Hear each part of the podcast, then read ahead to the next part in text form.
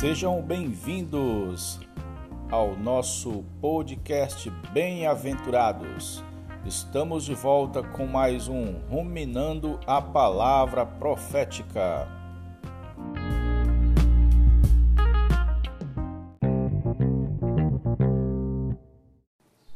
Jesus é o Senhor. Bom dia, boa tarde ou boa noite aos queridos ouvintes desse podcast.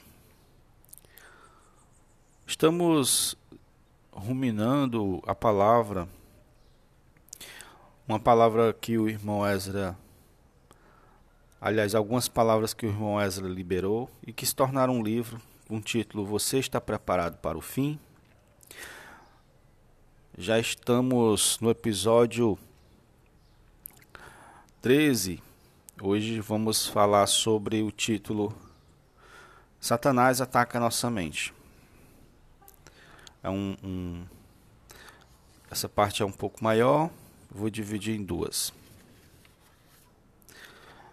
Então, nós lemos no episódio anterior, 2 Tessalonicenses, capítulo 2, do 1 ao 2, que diz assim, ó. É, Irmãos, no que diz respeito à vinda de nosso Senhor Jesus Cristo e a, e a nossa reunião com Ele, e a nossa reunião com Ele, nós vos exortamos a que não vos demovais da vossa mente com facilidade. Ser demovido de vossa mente com facilidade como teme o apóstolo Paulo, significa deixar os outros moldarem a nossa maneira de pensar. Nós precisamos ter convicção daquilo que cremos. Cristãos que ouvem uma doutrina num dia tomam uma direção e no dia seguinte, por causa de uma ideologia, tomam outra direção. Isso nos faz ser como meninos, levados de um lado para o outro por todo o vento de doutrina, como diz Efésios 4:14. Nós precisamos ser convictos, não ser imaturo. Ó Senhor Jesus, o autor nos encoraja a sempre estar lendo a Bíblia para ser convicto, para ser firme, constante, para que a mente não seja facilmente enredada e nós sejamos enganados. Se você conseguir usar o seu tempo para ler um pouquinho por dia, você pode ler a Bíblia duas vezes por ano. Somente assim a nossa mente vai ser renovada e ficar firme.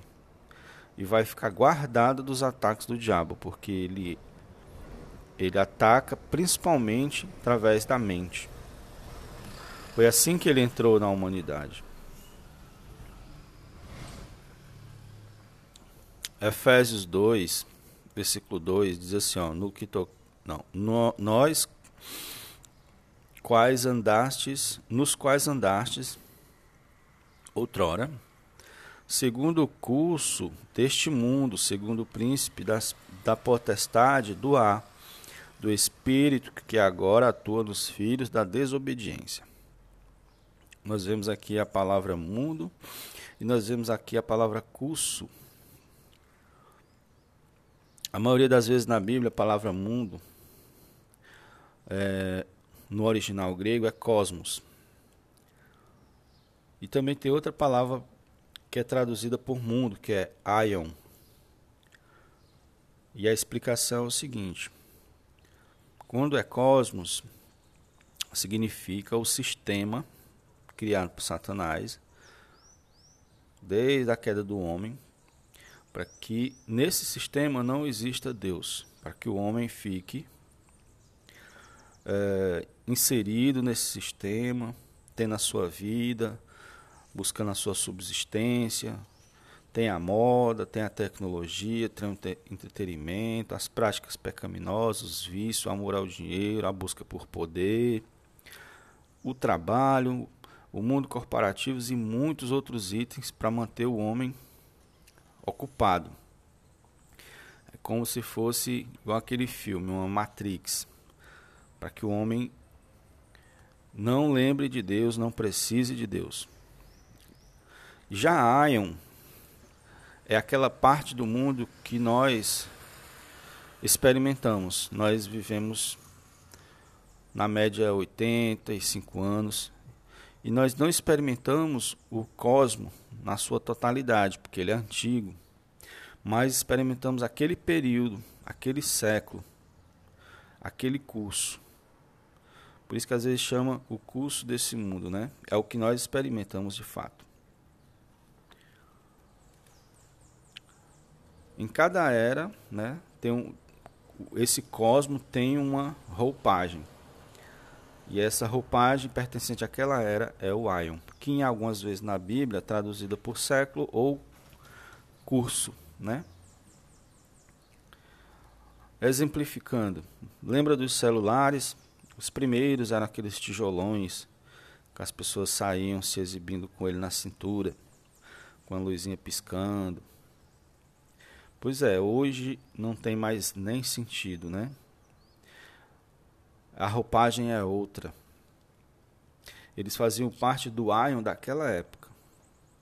O Cosmo é genérico e amplo, mas o Ion é específico e se, e se reinventa. A cada era ele está se reinventando para manter seduzidas as pessoas e escravizadas, né, para que as pessoas não usem seu tempo para Deus, o seu tempo seja consumido. Outro exemplo, 2016 surgiu o jogo Pokémon Go. Foi uma febre entre os jovens. Pessoas se viciaram naquilo. Houve até casos de acidentes. Jovens atropelados porque estavam procurando aquele bichinho virtual. 2017 não se fala mais nesse jogo ou seja, ele pertencia ao AIO de 2016. Então é assim, cada época tem sua moda. Assim, é o estilo de cab... assim o estilo de cabelo muda, as gravatas mudam, os carros têm que mudar de modelo a cada ano. Portanto, irmãos, o Ion refere-se ao, pre... ao presente aspecto das coisas, a parte aparente do mundo que atrai e é capaz de massificar e escravizar as pessoas, moldando seu modo de pensar. Primeiro, ele seduz o modo de pensar, porque ganhando o pensamento, ganha-se em seguida as atitudes das pessoas. Né? As pessoas que não têm a vida de Deus seguem o aio deste cosmos. Mas nós cristãos somos pessoas cheias de vida, da vida de Deus.